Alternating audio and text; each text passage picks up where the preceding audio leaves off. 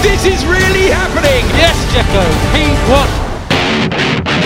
Automovilismo de pista, oval, rallies, karting. El mundo de la velocidad. Enciendan sus motores porque inicia Auto y Pista. El marco automovilístico de Marco Tolama.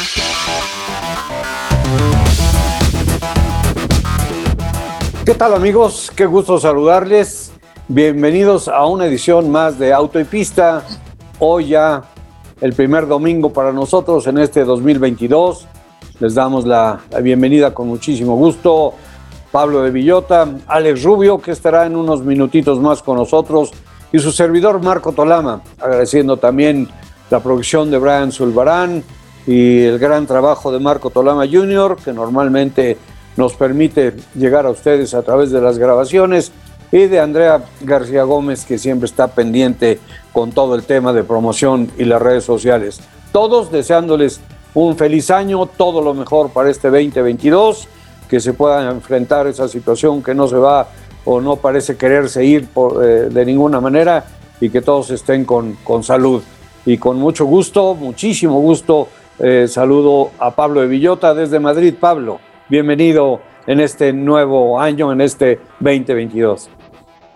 Pues hola a todos, una felicidad volver a conectar aquí desde el otro lado del Atlántico. Un abrazo muy fuerte, no solo a ti, ahora con, con Marco, Brian, Andrea, Marco Junior, en fin, todos los que hacéis posible este espacio tan bonito de hablar de todo lo que nos apasiona cada domingo. Claro que sí, Pablo, por supuesto. Y mira, eh, en lo que se nos une, Alex, creo que valdría mucho la pena platicar acerca del Dakar y la verdad las cosas eh, con muchísimo gusto porque tuvimos ya el privilegio de que nos acompañara Cristina Gutiérrez aquí en una edición, eh, platicando de, cómo le había ido en, la temporada del campeonato de, del, del Extreme, de cuáles eran sus planes, en fin, de cómo venía y después cómo nos enteramos de, de las complicaciones, pues no complicaciones, de que no había, eh, eh, no se había concretado el, proyecto de poder ir al, al Dakar hasta que en una plática, por ahí veía yo que tuvo con Sebastián Loeb, el nueve veces campeón del mundo, movió su varita mágica y pues eh, de repente Cristina ya tenía una montura y vaya que ha estado haciendo bien las cosas, la gran sorpresa del otro día y me parece también, Pablo, la sorpresa del día de hoy de terminar la etapa en segundo lugar y estar en este momento Cristina en posición de podio, que ojalá pueda mantener hasta el cierre del, del, eh, rally. Creo que es un tema que podemos eh, eh, comentar en este momento, lo que ha pasado con Carlos Sainz, con el, con el Audi, con Nasser Alatillá, con el mismo Sebastián eh, lo que ha pasado con la arena, arena, arena inacabable, inacabable durante, durante este inicio. Y bueno, también de una vez, eh, bienvenido Alex, te mandamos un abrazo, feliz año y pues aquí estamos. Pablo, tu servidor, tú, todos nuestros amigos, espero que nos estén acompañando. Ya saludamos a Andrea, a Brian, a Marco Chico. Y bueno, pues aquí estamos listos para, para platicar. Eh, hay muchísimos temas, pero bueno, tenemos que concentrarnos en algunos que están al día, como hoy, por ejemplo, en la reanudación de las actividades allá en Dakar, ¿no? Sí, la verdad es que eh, el Dakar es esa competición que nunca acaba poniendo contento a nadie de los que participa, pero todos quieren volver, todos quieren triunfar allí y, y todas las marcas siempre protestan porque se ven perjudicadas, porque el reglamento arbitrariamente lo cambian. Pero bueno, es, eh, es esa situación que, que, luego, pues eso, todos, todos quieren volver. El propio Carlos Sainz al principio, pues estaba molesto porque es verdad que la organización mm, a muchas de las cosas que le había, digamos, prometido Audi que les iba a permitir por venir con una tecnología totalmente revolucionaria, pues luego no ha cumplido pero claro, también se han dado cuenta que Audi es mucho Audi y que cuando desembarca en una prueba, eh, aunque sea de debutantes como es en este caso, han venido con, con una estructura formidable, con un coche que está rindiendo increíblemente bien a pesar de su complejidad tecnológica. Y bueno, y ahí están en la lucha. Y algo parecido en otra categoría es lo que le ha pasado a Cristina. Los Protos T3 de Red Bull, pues todos han mejorado, son, son ya unos vehículos que, incluso en la clasificación general muchas veces están eh, ocupando puestos muy relevantes, pero muy frágiles. Y ha tenido Cristina un Dakar hasta la fecha muy, muy difícil, muy complicado correr de verdad. Ha empezado a funcionar muy bien y bueno, y ahí está, eh, peleando por el podium. Y que también es un poco lo que se dice siempre, ¿no? Que, que, que, por muy descorazonador que sean los fallos mecánicos y problemas que se pueda tener al principio de la prueba, en el Dakar, hasta que acaba muchas veces siempre hay oportunidad, nunca sabes. la clasificación puede dar un vuelco enseguida y lo vemos en las motos, eh, con lesionados que les vino, por ejemplo, muy bien ese segundo día eh, de, descanso por, eh, la neutralización que tuvieron que hacer por, todo lo que es el barro que se acumuló en una de las partes de la prueba. Así que bueno, eso es, es, lo que yo creo al final siempre a la gente le acaba trayendo tanto el Dakar, ¿no? Que es esa imprevisibilidad y que verdaderamente pues hasta que, hasta que acaba, nunca puede uno cantar victoria. Creo que eh, eso, eso es ciertísimo. Hemos tenido inclusive un cierre eh, espectacular que en el último día no se sabía quién era el ganador, sino hasta los últimos kilómetros, eh, cuando todavía se hacía en, en, Sudamérica. Pero marcas dos puntos que me parecen interesantísimos, Pablo, que es eh, que dices, bueno, hay muchos que no quieren ir y que, que, no se expresan muy bien de la prueba, pero ahí están. Eh, pero yo creo que lo que más realza esa situación que tú estás comentando es la victoria y el valor que se le dio a, ese, a la conquista de la etapa por parte de Petrucci que fue tan, tan emotiva, ¿no? Y este, por un lado. Y por otro lado, comentas lo de Audi. Bueno, pues no sé si el parangón sea el adecuado, pero bueno, eh, el otro día estaba platicando ahí en, unos comentarios acerca de, del Dakar, acerca también de, la tecnología de las, armadoras alemanas, que, era una cosa impresionante, y cuando no era Mercedes era Audi, y cuando no era Audi era Porsche, y cuando no era Porsche era BMW, pero siempre, siempre, como tú dices, como, como un blitz, vienen muy bien preparados, vienen con todo, y ahí tenemos la muestra, ¿no? Y, bueno, repito, no sé si sea tan válido el parangón, pero ahí está el dominio de Mercedes desde que inició la época híbrida de la Fórmula 1. Llegaron con todo de tal manera que se decía que ellos ya conocían inclusive el reglamento a priori, ¿no? Y que por eso llegaron haciendo la tarea como llegaron. Pero bueno, sí, efectivamente creo yo, estoy de acuerdo, el Dakar es algo muy, muy, muy especial, eh, los cambios que ha tenido, cómo se ha mantenido, en fin, y este y ahora, bueno, pues lo que tenemos, que me parece que ha estado siendo, cuando menos hasta este momento, interesante, ¿no? Sí, es, mi querido Marco Pablo, qué gusto saludarlos, feliz año, por supuesto también a todos nuestros amigos eh, que pues ya estamos de vuelta eh, con Auto y Pista, así que bueno, pues un, un, placer verlos nuevamente y que esperemos que nuestros amigos se vayan también reincorporando eh, pues a estos, a estos programas porque pues ya estamos de vuelta, ¿no? Sí, definitivamente Alex, bienvenido y este, bueno, pues hace unos momentos le comentaba a Pablo, bueno, pues no tienen por qué no conocerlo nuestros amigos, andas haciendo lo que todas las personas responsables, perdón, tenemos que hacer, una prueba con, para ver este, cómo anda eh, eh, este bicho que nos anda rondando a todos si de repente ataca o no ataca, pues hay que estar muy bien porque además pues está el tema de la, de la familia, ¿no? Y ahora de los, de, los, de los hijos pequeños que ya tampoco quedan exentos de la posibilidad de, contagiarse. Así que bien, bien, muy bien por ti, Alex. Qué bueno que estás con nosotros. Y, bueno, pues eh, el, el, el, rally estaba, estaba escuchando, por ejemplo, lo que comentaba Jutta Klein, eh, Kleinsmith, ¿no? Es eh, cuando Carlos precisamente criticó un poco eh, el tema de, de, cuál podría ser una desventaja en este momento de, Audi y que le dijo, pues lo que tú estabas comentando, bueno, pues ¿cuál desventaja si está claro que ustedes llegaron con un, con un potencial grandísimo, inclusive de poderse llevar en su debut el rally, ¿no? El problema es que cambias las reglas cuando empieza el partido. Pero claro, cambian las reglas porque ya es gente de la propia Utah, eh, ganadora del Dakar en el año 2001, David Casterá, que aparte de ser director de la prueba, ha sido participante durante muchos años. Es gente ya que se las sabe todas. Y claro, eh, al principio tú estás diciendo una cosa pero luego te vas dando cuenta a medida que se acerca la prueba que decir, como a estos les permitamos todo lo que les dijimos en su día, estos eh, se llevan la carrera pero sin despeinarse. Entonces, bueno, pues es lo que ocurre siempre en la competición y, mucho más en una tan particular como es el Dakar, que siempre pues la organización tiene que estar quitando un poquito de aquí, dando un poquito allá.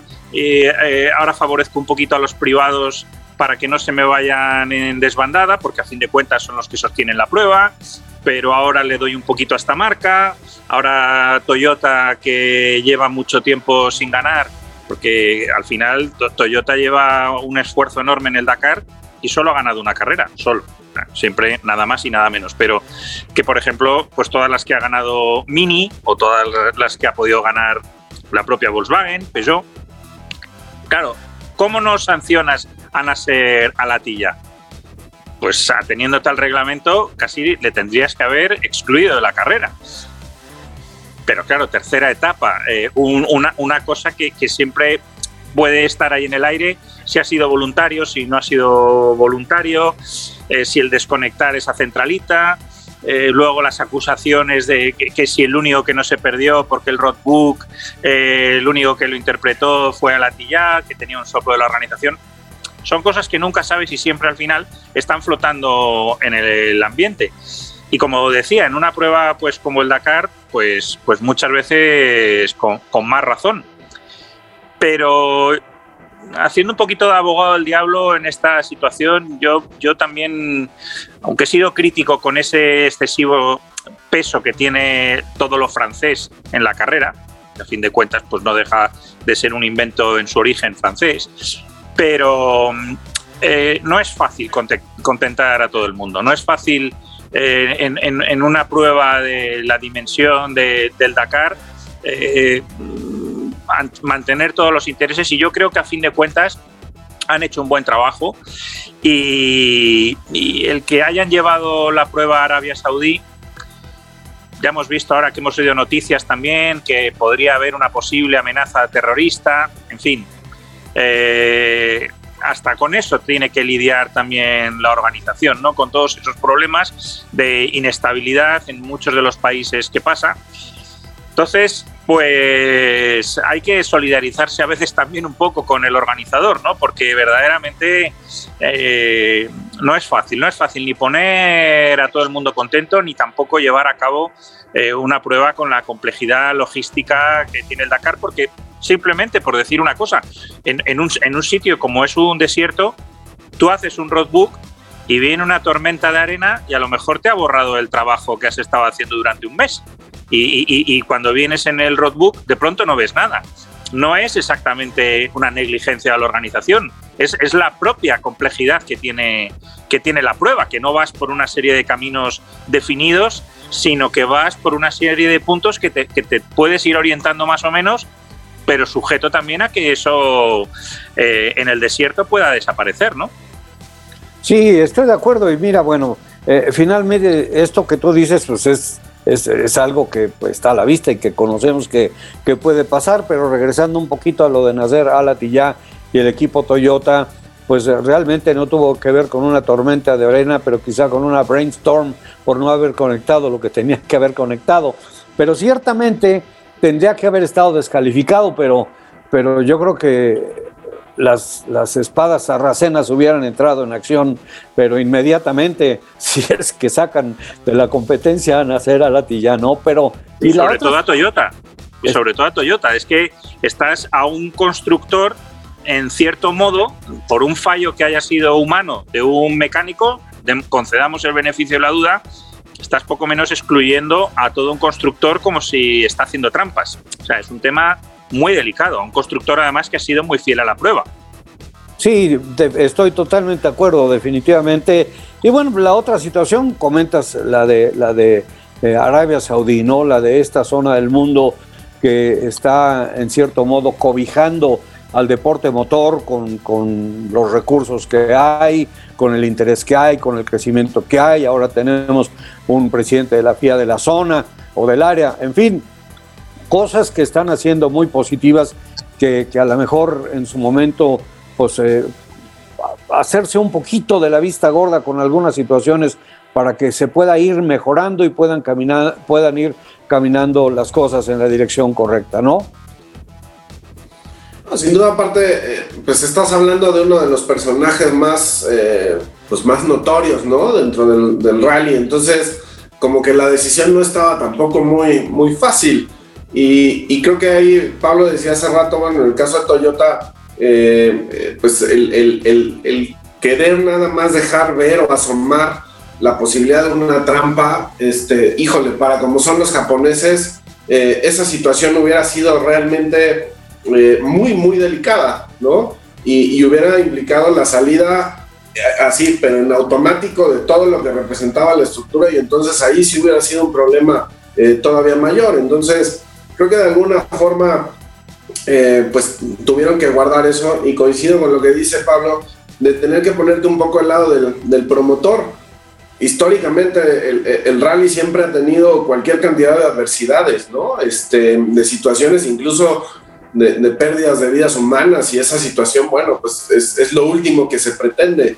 Así que hay que cuidar las cosas. Y, creo que la situación también con el tema de, pues, lo que se deja ver o asomar un poco también la situación de, la parte del terrorismo, bueno, pues hay, un episodio que, que todavía no está perfectamente esclarecido, pero que puede ser parte de esto y que sin duda la situación la pone en, una, en una dimensión distinta. Entonces, los retos están puestos, pero al final lo que impera es la competencia y creo que eso sigue siendo algo emotivo hasta este momento, ¿no? Donde todos están, eh, pues no, no, no, queriendo bajar la guardia porque aunque se vean etapas perdidas, como el caso de Cristina, que los, los agarré ahí eh, cuando recién me incorporé, este, pues finalmente han ido encontrando una puesta a punto, han encontrado ritmo y eso les ha permitido pues volverse a ponerse nuevamente en contención y eso creo que es lo que estamos esperando ver en todas las categorías como para llegar a un final de, de, de, Dakar realmente emocionante, ¿no? Que es lo que estamos queriendo. Y que, y que, parece que va en camino de eso. Ahí también, en ese sentido, iba mi pregunta para Pablo, eh, porque también con el tema de Cristina, ya lo comentaba Pablo cuando todavía no te integrabas, el tema ha sido de la confiabilidad de los autos, que han tenido muchos problemas, pero bueno, se les está van, van avanzando. Pero Pablo, eh, ¿ves al Dakar saludable? ¿Ves al Dakar con el futuro que debe tener este, este evento? Yo creo que tienen que acelerar mucho y, de ahí yo creo también un poco que tengan que manejar con mucho tiento la situación de, de, Audi con sus nuevas tecnologías. Eh, el, hecho de que tiene que mandar un mensaje sostenible. Es decir, eh, la imagen esta que, puede tener siempre esa controversia a nivel global del Dakar, como bueno, pues un pasatiempo de, de, playboys que se van allí a echar carreritas por el desierto, es un tópico absolutamente fuera de lugar, no tiene nada que ver con lo que en realidad es la competición. Pero, pero para gente no iniciada siempre puede quedar eso y la mejor forma de, de contrarrestarlo es cuando verdaderamente en la prueba, en teoría, eh, fuera de carretera más dura del mundo, cuando abrazas esas nuevas tecnologías como la que ha traído Audi este año, pero ya hay un prototipo de hidrógeno, la propia Toyota ha dicho que el año que viene eh, está eh, pensando venir con un coche de hidrógeno. Hay uno de los eh, proyectos, el Astara, lleva gasolina sintética para el tema de las cero emisiones. Entonces yo creo que desde la organización tienen que impulsar también más decididamente esto. Yo, yo muchas veces en esto siempre digo, no es que yo esté a favor o en contra, es el mundo en el que vivimos y es eh, ahora mismo pues la agenda política en muchos sitios y lo que pasa y, frente a la realidad pues podemos estar aquí discutiendo todo lo que queramos, pero si al final lo que se quiere es, es, que la prueba esté saludable, bueno, pues de una forma o de otra tendrás que hacerlo por, por esa vía, porque en el fondo también pasa un poco ese sentimiento encontrado que yo tengo con que se haga en un país como en Arabia Saudí, bueno, pues que digamos que su eh, historial y su nivel con el tema de los derechos humanos, dejémoslo que es cuestionable. Eh, el tema de la igualdad de la mujer, todo esto. Pero por otro lado, y, tuve ocasión de hablar con ello, con eh, Asel Alamat. Asel Alamat es eh, la primera mujer, lo encontraréis por Google, que, que se montó en un Fórmula 1 de exhibición de Renault eh, para celebrar que las mujeres por fin podían conducir en Arabia Saudí. Y claro, ella me dijo, es que Pablo, esto gracias a que viene la Fórmula 1 el año que viene, eh, me lo decía el año pasado, por este año, gracias a que la Fórmula 1 viene aquí, gracias a que luego tenemos el Dakar, todas estas cosas se están acelerando mucho. O sea, el país está cambiando gracias a que están viniendo eh, todos estos eventos en, lo que son derechos de, la mujer y, todo esto. Eh, está cambiando más que en los anteriores 40, 50 años. Entonces, claro, ahí es un poco donde también tenemos que ver, porque por un lado es verdad que, que, estamos, por así decirlo, fomentando, pues a lo mejor un país que, que, los, cuestiones de derechos humanos, igualdad de la mujer, pues, pues no tienen nada que ver con lo que son en nuestros países, pero sin embargo al mismo tiempo decir, bueno, es que si a lo mejor se, se boicotea la posibilidad de que pruebas como el Dakar o la Fórmula 1 lleguen a ese país, pues entonces los cambios nunca ocurrirán porque están absolutamente cerrados, ¿no? Entonces yo por eso creo que en el fondo ha sido una buena decisión el ir a Arabia Saudí porque aparte para lo que es la, esencia de esa prueba, yo creo que no hay un sitio en el mundo, eh, salvo a lo mejor, bueno, lo que es el propio origen del rally en, esos países africanos del sur de Argelia, Mauritania, Mali, eh, todo lo que es, esa zona del desierto, fuera de lo que es esto, que bueno, pues ya sabemos que por razones eh, de seguridad tuvo que desgraciadamente que dejar de hacerse. Arabia Saudí es un país que, es lo suficientemente grande y, variado como para que ese desafío lo, lo, supongan. O sea, realmente cuando me están contando la, dureza de las etapas, es, impresionante. Y, hablamos que, por ejemplo, eh, que un día la tendremos aquí también en el programa, a, lo que, a Sara García, que está corriendo en la categoría de motos, ya con oficial de Yamaha, después de haber quedado el año pasado segunda en la categoría maratón. Y decía, de todo lo que yo estoy conociendo del Dakar, este año está siendo el, recorrido de una dureza tremenda. O sea que, que verdaderamente eso es, eso es lo que al final hace grande esa prueba y, un país como Arabia Saudí, con lo grande que es y con todo lo que tiene, bueno, pues, pues quizás si tienen un poco esas dos cosas, yo creo que el futuro de la prueba sí que, sí que, está, sí que está saludable. Sí, definitivamente. Mira, bueno, eh, de lo que, de todo esto que has comentado, me parece que eh, el punto, uno de los puntos más, más importantes es que qué bueno que fue el deporte, y en este caso el deporte motor, el que esté ayudando tanto a que vayan teniendo que cambiar las cosas que por el lado político y, de, costumbres y de cultura quizá no hubiesen eh, eh, podido avanzar tanto o cuando menos al mismo ritmo. ¿no? Vamos a hacer nuestra pausa de, medio programa, Alex, eh, Pablo.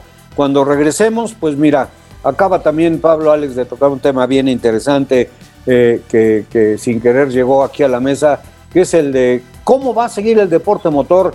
En este caso yo tengo eh, eh, las, las preguntas hacia la Fórmula 1 con el combustible sintético, con lo eléctrico, con lo híbrido. ¿Cómo es que van a seguir las cosas? ¿Cómo vienen los rallies, eh, el Campeonato Mundial de Rallies con los nuevos autos? Pero me parece que, que, si les parece es un buen tema que podemos tocar. Así que vamos a hacer nuestra pausa. Amigos, muchas gracias por acompañarnos en esta primera edición de Autopista 2022 y regresamos. Adrenalina, pasión y emoción. Autopista.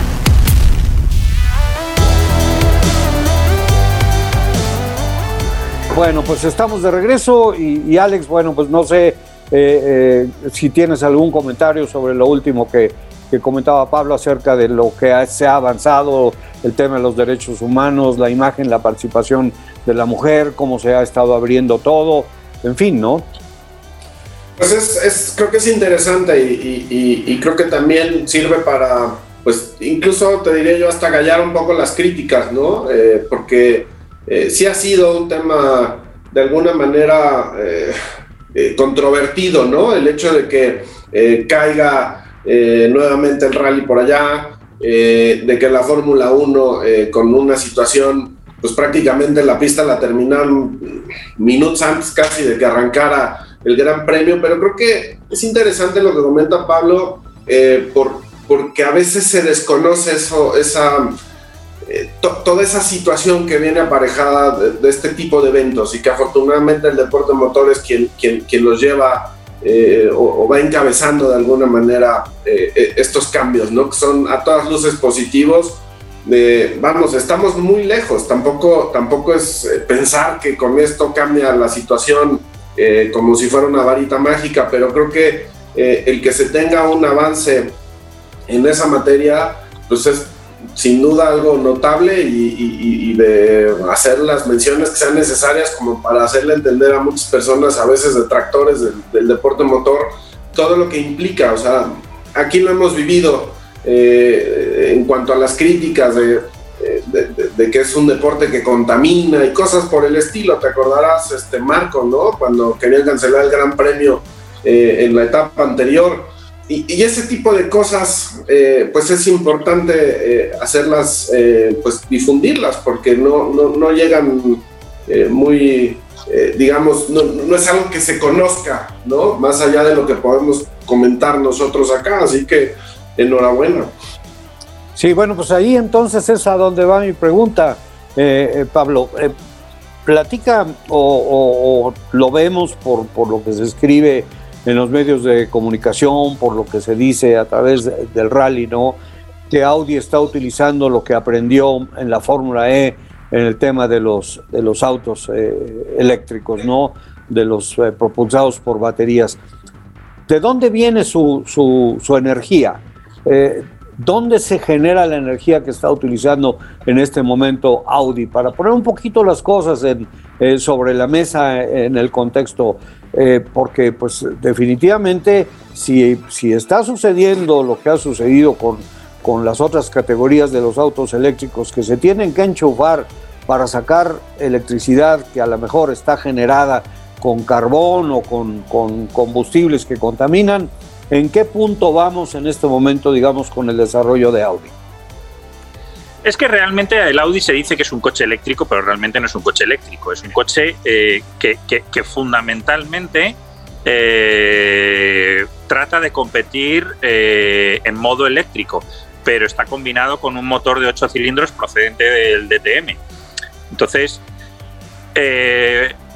vuelve a ser lo mismo. está un poco siempre que he oído comentarios como decir, bueno, esto es un puro postureo, porque en el fondo lleva un motor V8 de gasolina. Bueno, no, o sea, gracias a, que eh, está haciéndose ese esfuerzo, el avance tecnológico, y es una de las razones por las que Audi ha dejado la Fórmula E y, por ejemplo, ha ido al Dakar, es porque tienes un campo de evolución muy grande.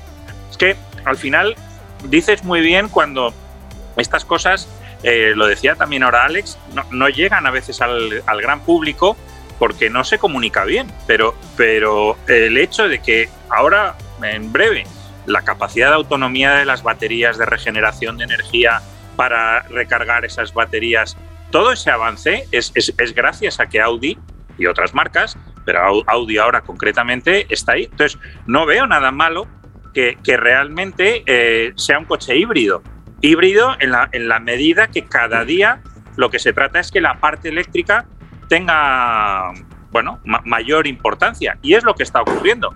Y es realmente, pero de nuevo, pues no se ha contado muy bien, pero eh, lo que ha hecho Mercedes cuando se ha retirado de la Fórmula E y ha dicho que se concentra en la Fórmula 1, eh, dicho así, parece que es que se aleja de lo que es lo, del futuro sostenible y, retrocede en el tiempo a los motores de combustión interna. Y la realidad es que no. Es que lo que se han dado cuenta es que la investigación y desarrollo para la movilidad eléctrica han avanzado muchísimo más en lo que es un campeonato como la Fórmula 1, que hay una libertad mucho mayor de desarrollo tecnológico, claro, es mucho más caro.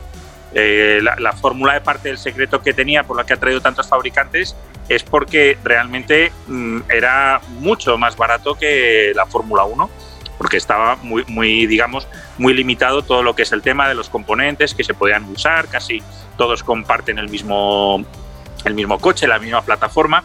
Entonces, eh, eh, el punto pendiente es, que se haga un poco esa comunicación. Y, yo creo que, también ahí la propia competencia entre los distintos sistemas va a ayudar mucho porque cara a ese futuro más sostenible, pues también comentabais el tema de los combustibles sintéticos. Pero es que la vía que está explorando Toyota, y vamos a tener en las 24 horas de Le Mans ya eh, en breve un coche de hidrógeno, ya lo tenemos eh, de pila de combustible, o sea, es decir, son eléctricos también, pero la diferencia es que eh, en lugar de la batería está la batería de corriente continua de la pila de combustible producida por el, por el hidrógeno. Entonces, también es bueno que todas estas eh, diferentes formas de aproximarse a, unos coches que sean mucho más sostenibles se hagan a través de la competición automovilística. Pero de nuevo, si, si no son eh, capaces y, no se toman muy en serio la cuestión de la comunicación, no le llega el mensaje al gran público. El, gran reto, aparte por supuesto del tecnológico, pero eso ya lo hemos visto. Hay, hay un dato, por ejemplo, que es eh, asombroso, que es que se ha pasado por primera vez en la historia, no ahora, fue hace creo tres o cuatro años, la, mítica barrera de, la, del 50% de eficiencia térmica. Pues para, explicarnos un poco que, por fin un motor genera más eh, energía de la que consume. Y eso hace eh, tres años, en 2018-2019, eh, Mercedes ya pasó esa barrera. Todos los motores de Fórmula 1 están. Para que nos hagamos una idea, cuando empezó la era híbrida, la eficiencia térmica estaba alrededor del 16-17%. Y, eso, que es un prodigio tecnológico y que eso es un avance no solo para la movilidad eléctrica, sino para maquinaria industrial, para miles de aplicaciones de nuestro día a día, pues realmente ha pasado muy desapercibido ante la opinión pública. Y, ese es, un poco el, reto que tienen que mentalizarse, decir, mire, al mismo tiempo de toda su investigación y desarrollo, de verdad preocúpese bien de que, de que la gente entienda cuánto está aportando ahora mismo eh, el automovilismo, eh, todo lo que es la competición de, motor, en, en lo que es ese futuro más sostenible. De hecho, os diré que el Banco Santander una de las razones por las que ha entrado en la Fórmula 1 de nuevo, después de haber entrado, tuve ocasión de hablar con, con mis antiguos compañeros y vuelve a Ferrari, es porque están muy decididos precisamente a dar a conocer al público ese mensaje de sostenibilidad que hasta ahora existía, pero nadie se preocupó de verdad de comunicarlo. Sí, pues es que ahí está un punto, es, es infinitamente más relevante de lo que todo el mundo piensa, pero también se habla más del 2026 cuando hay un cambio muy significativo en los reglamentos de la máxima categoría y que por tal razón están eh, pensando entrar a, participar Porsche y Audi, ¿no? Pero, pero en, e, ese cambio eh, solamente se está quitando uno de los elementos que conforman el sistema híbrido en este momento de la máxima categoría, que es el del MU em, eh, GH, ¿no? El, el, generador de calor, que es el turbo, que, que además hace que los motores no suenen tanto, etcétera, etcétera. Pero entonces, cuando se está hablando de que esta tecnología va a seguir eh, funcionando en el 2026, pues todavía falta cuatro años eh, en los que supuestamente ya se debería estar caminando y acercándose mucho más al 100% de la, de la energía eléctrica. Pero me parece que es un tema interesantísimo y ya platicábamos con Esteban Gutiérrez aquí cuando nos decía que el futuro venía también con los combustibles sintéticos. Entonces, todavía me parece que tenemos muchas cosas que ver, pero sí es bien interesante lo que se platicaba en este momento. Se tiene que comunicar. El gran público tiene que entender qué es lo que está pasando, porque además va a ayudar a que lo disfrute todavía más, ¿no? Y claro, aparte, vamos, hay que entender que también esto es un, poco de, prueba y error, ¿no? Eh, cuando recién empezaban a aparecer eh, los vehículos híbridos en calle eh, y después se entendía a lo mejor que teníamos gasolina, teníamos diésel, empezaban estos híbridos, pruebas con los vehículos de hidrógeno, pues ya tienen mucho tiempo, ¿no? Este, pero no, no, no, no se le había encontrado una viabilidad que con el paso del tiempo hoy, hoy funciona y camina de una manera distinta.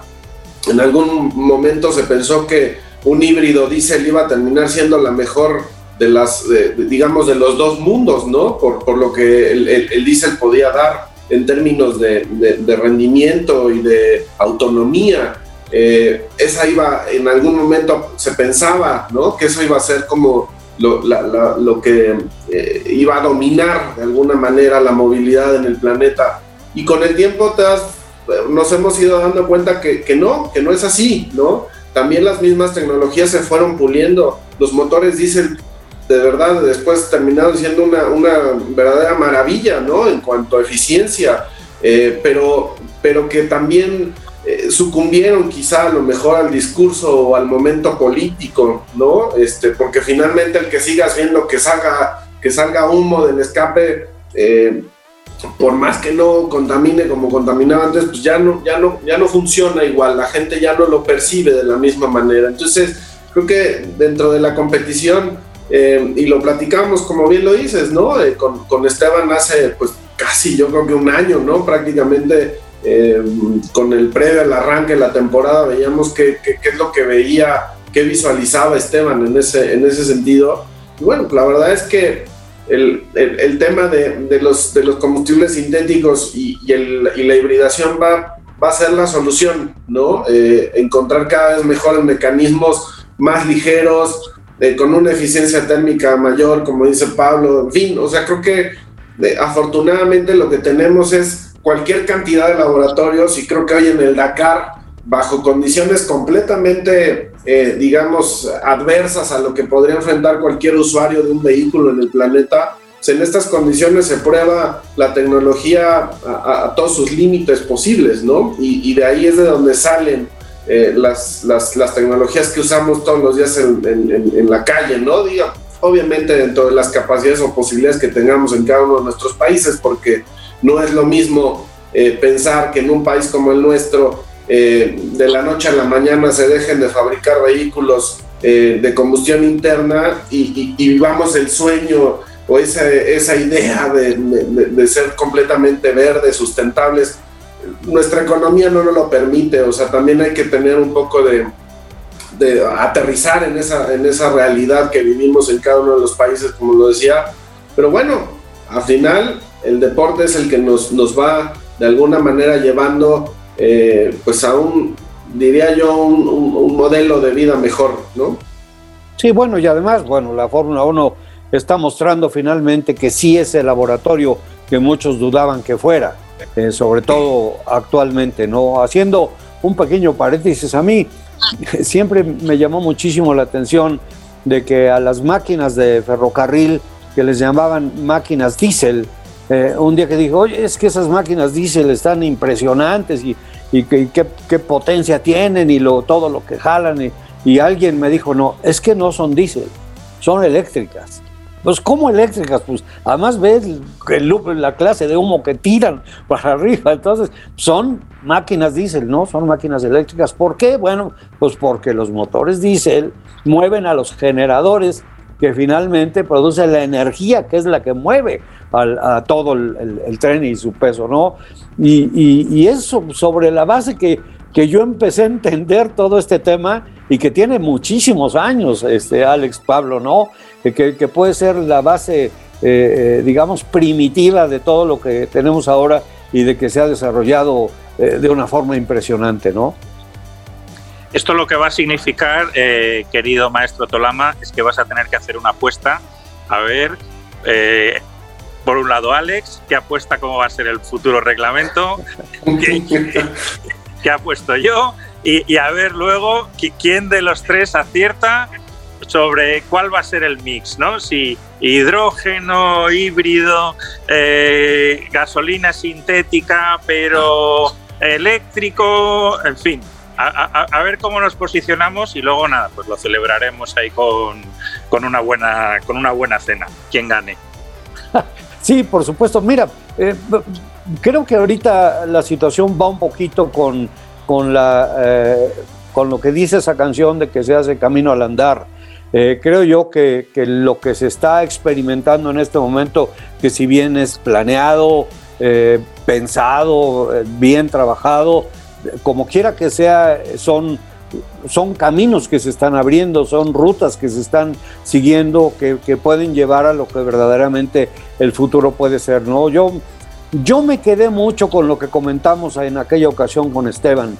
Yo me quedé mucho con la idea de que esto iba, sobre todo la Fórmula 1, caminando hacia el combustible sintético, porque Esteban mencionaba también el factor ruido, el factor sonido de los motores. Entonces, algo que tuviera que quemar el motor para que pudiera sonar como suena un, motor de Fórmula 1 o como se espere que, suene un motor de Fórmula 1, al mismo tiempo que, al trabajar de esa manera con ese tipo de combustible no contaminara. Entonces, yo me quedaría con esa situación, pero bueno, por supuesto habrá que ver cómo avanzan en ese sentido los, el tema de los combustibles que se estará estudiando mucho y también cómo, cómo avanza el tema de los que están trabajando en estos sistemas híbridos cada vez más efectivos, cada vez eh, eh, que, entregan mejor lo que tienen que entregar, que va al tema de, alimentar eh, los sistemas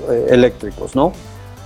Sí, porque además has comentado una cosa que, a veces un poco se olvida, que es que quedan cuatro años para que entre esa nueva reglamentación y en esos cuatro años eh, aquí la gente no para y va a seguir trabajando con unos avances muy importantes que vamos a ir viendo en todo lo que es eh, lo que da esta, esta motorización híbrida, con lo cual eh, bueno va a ser interesante porque no están congelados los motores. Ahora se va Honda, va a estar Red Bull con lo que se llama, digamos, Red Bull Powertrains. Yo creo que en el fondo va a ser básicamente lo mismo que era Honda, lo que pasa que ahora quizás la factura final pues la pague Red Bull, porque a, Honda yo creo que a fin de cuentas también, aunque se hayan retirado, también le interesa seguir teniendo digamos, esa, esa pata ahí de, investigación y desarrollo. Entonces, eh, no, subestimemos porque, porque el avance que va a haber también en, estos cuatro años, vamos a ver cosas, eh, yo creo, importantes, que, también van a contribuir un poco en lo que acabe siendo esa futura reglamentación, aunque, aunque realmente la reglamentación la, la acabemos conociendo yo creo que siempre se dice que son dos años antes de que se incorpore, pero efectivamente son dos años todavía los que hay para ver mucho avance tecnológico en este sentido. No descartemos incluso que se haga alguna prueba también eh, con, combustible sintético dentro de todo este periodo. A mí sería algo que no me sorprendería. La propia Porsche, eh, que, es telonera de las carreras de Fórmula 1, va a disputarse con, combustible sintético. Así que, bueno, yo, creo que, que, que, independientemente de que todavía quede un tiempo para esa incorporación, vamos a ver cosas muy significativas durante este tiempo. Sí, con Porsche probablemente de la mano de móvil, ¿no? Eh, se nos está terminando el tiempo, Alex, para que no nos gane. Eh, eh, un comentario de principio de año sobre lo que viene, sobre lo que tendremos probablemente en la máxima categoría, vuelve a visitar México la Fórmula E, cosa que, que me da mucho gusto. El otro día estuve ahí en el autódromo en Codeme y estaban platicando de esta situación, se está preparando muy bien para que vengan. Qué bien, este, ellos siguen trabajando, ellos siguen avanzando.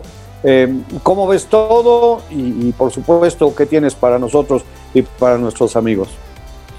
Bueno, pues lo que, lo que nos depara este 2022, que creo que ya todos estamos, eh, nos quedamos muy enganchados, ¿no? Con, con las temporadas que nos dejó la Fórmula 1, la Indy, por supuesto, eh, y queremos ya que arranque como para ver el siguiente capítulo, ¿no? Ya pareciera como que estamos en, en, en, esta serie de Drive to Survive, ya se acabó y queremos que inmediatamente venga la nueva temporada porque nos dejó realmente picados, ¿no? Yo la verdad es que espero una, una temporada eh, pues todavía más emocionante. Tengo ahí como que mi, a lo mejor algo de ese deseo personal de que se sumen más, más equipos a la lucha y que sin duda Ferrari, McLaren, Alpine este, puedan ya eh, cerrar esa brecha todavía de mejor manera y, tengamos una, una, competencia mucho más eh, peleada, ¿no? Eh, y yo, yo lo que destacaría creo que de, de, de, lo que al menos en lo personal deseo y espero de esta temporada de automovilismo es el, el caso específico, la Indy, creo que vivimos una temporada sensacional con un nivel eh, increíble, con cuantos pilotos que ganaron la temporada pasada, eh, pues esperando que Pato se pueda de alguna manera consolidar eh, o que también de alguna manera Alex Palou pues reafirme ¿no? El, talento mostrado, en fin, creo que vamos a tener mucho que, que ver. será interesante ver qué, qué ocurre con el Campeonato Mundial de Rallys. Eh, lo que va a pasar también, por supuesto, con el WEC, ¿no? Que, que sin duda, eh, pues el, la llegada de estos nuevos eh, pues, reglamentos, tecnologías, va, va a tener una, una, situación que nos deja hoy con una gran interrogante sobre hacia dónde va a ir y, y, y cómo vamos a estar viendo esas, esas competiciones cada fin de semana. Así que, pues, no nos queda de otra más que esperar, ¿no?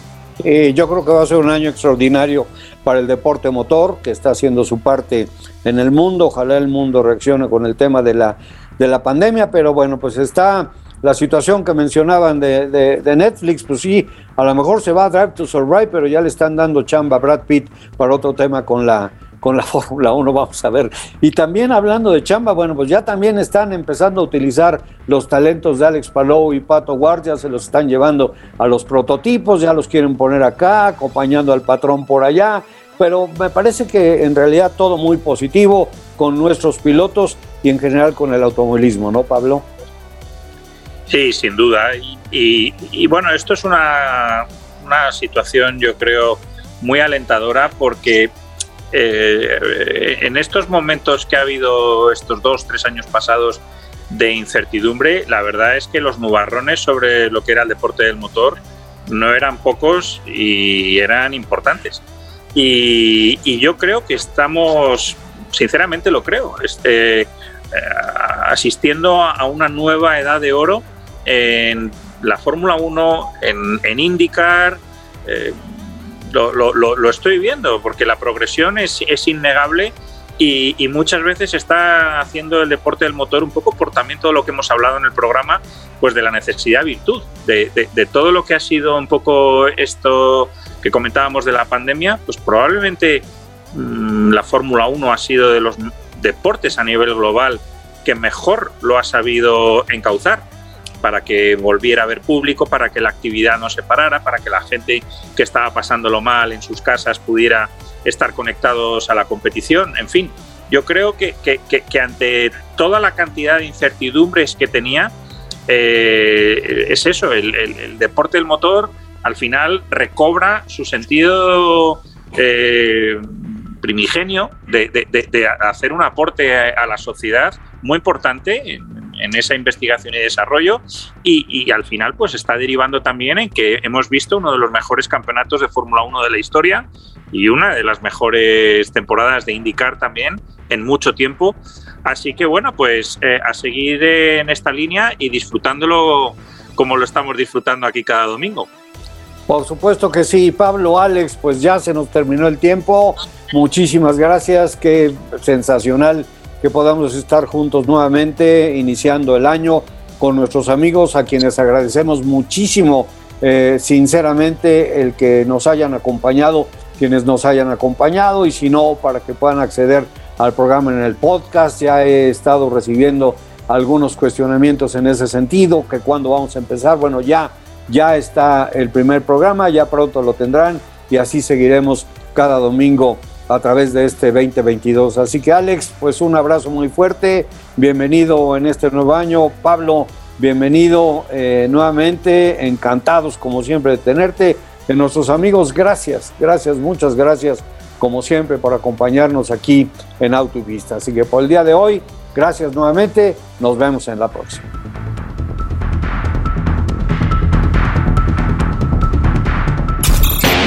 cruzado la meta. Y pista, el marco automovilístico de Marco Tolama.